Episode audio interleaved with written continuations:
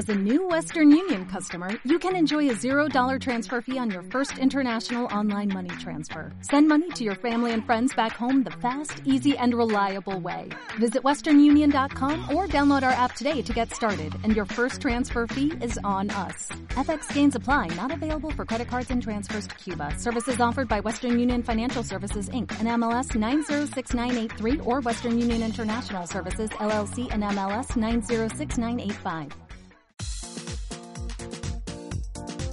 Frecuencia Fitness, el lugar de encuentro semanal para estar al día de todo lo relacionado con la nutrición, hábitos saludables y entrenamiento de fuerza.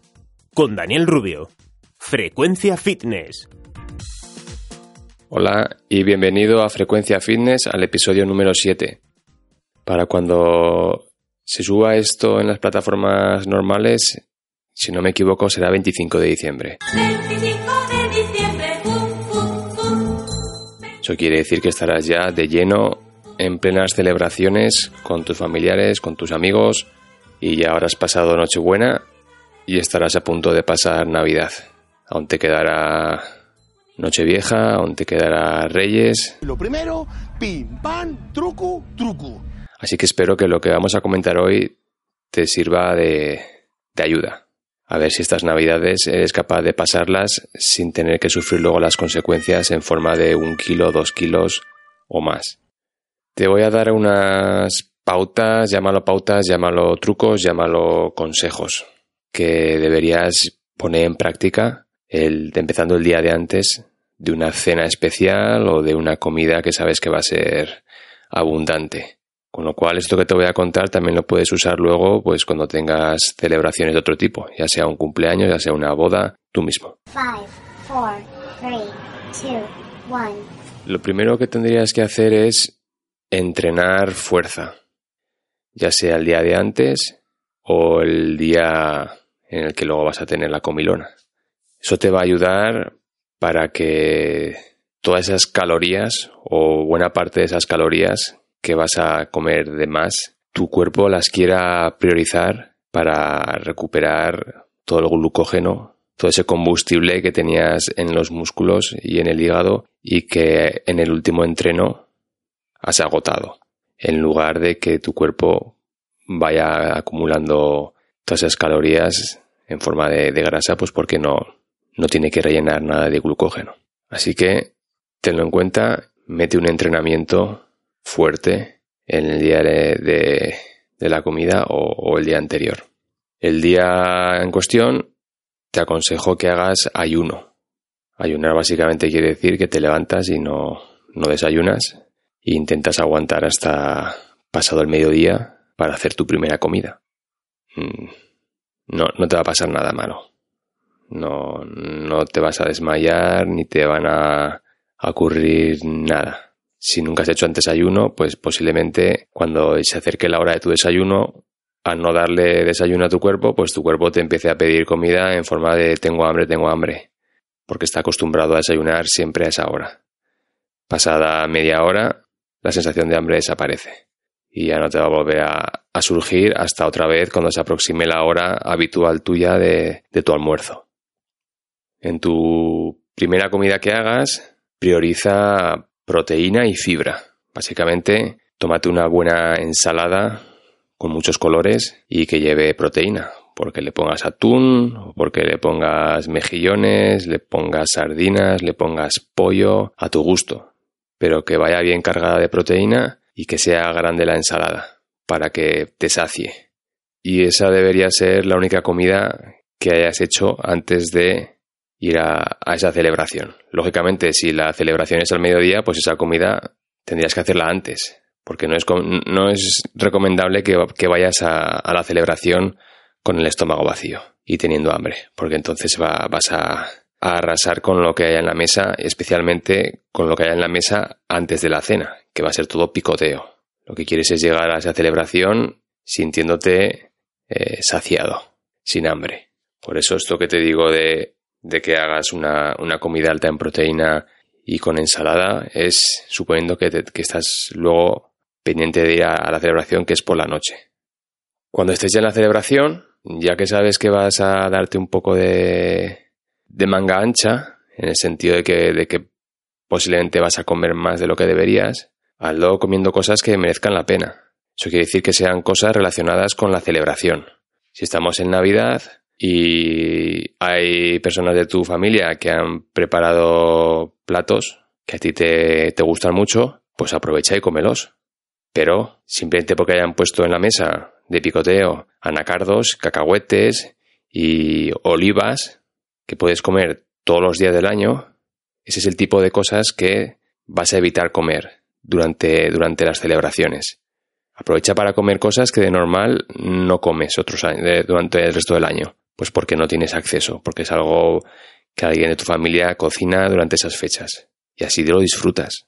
Y por último, controla el alcohol. Esto es algo que solemos pasar por alto, dando por hecho que, bueno, es, es Navidades, es normal desfasar con el alcohol. Si, si, si te doy mi opinión, te diré que no es normal desfasar con el alcohol, a no ser que seas adolescente. Y como creo que no eres adolescente, el hecho de que quieras desfasar con el alcohol ya es algo que deberías pararte a pensar qué cosas en tu vida no están como deberían, que necesitas desfasar con el alcohol para sentirte satisfecho y para sentir que la celebración está completa. Y una vez que tengas eso claro, igual tienes que ponerle remedio y hacer cambios en tu vida para que dejes de ver el alcohol como, como la válvula de escape.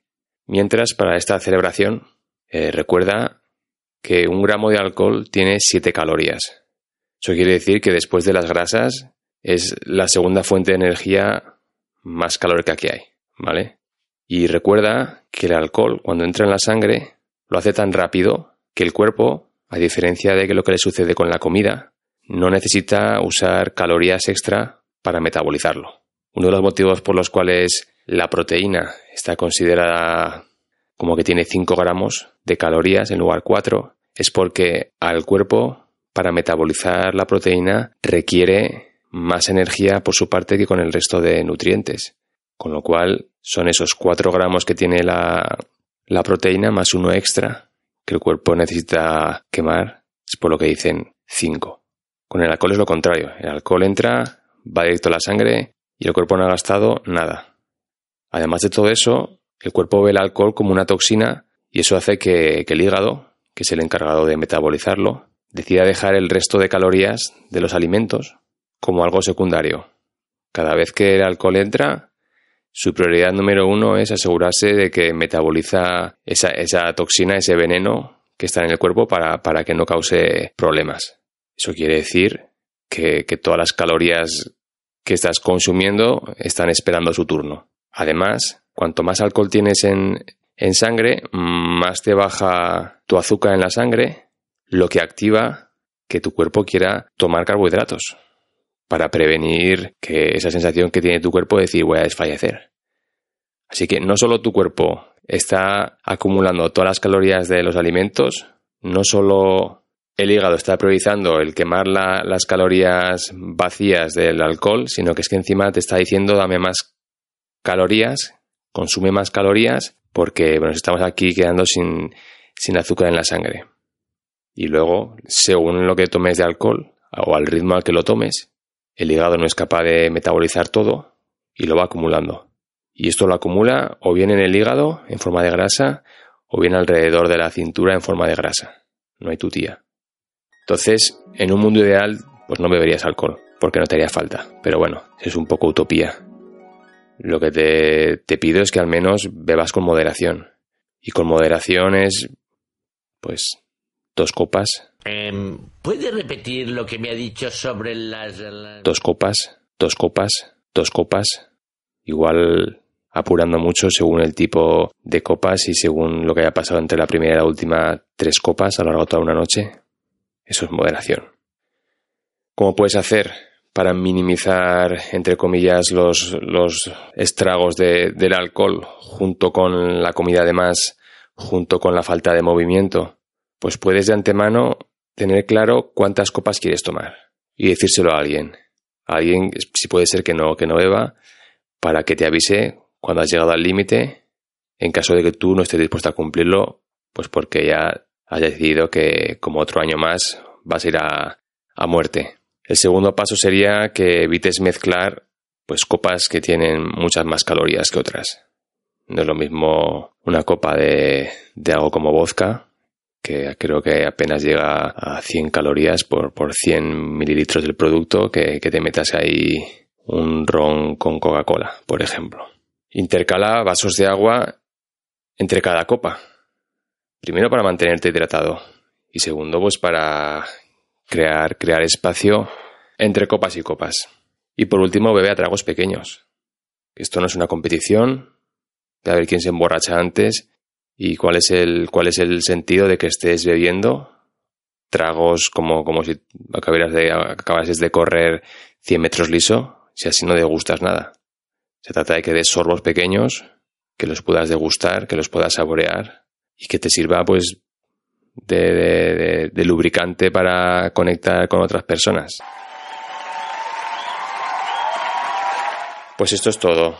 Espero que te haya servido, espero que lo pongas en práctica y espero que estas navidades las termines en una posición mucho mejor que las del año pasado.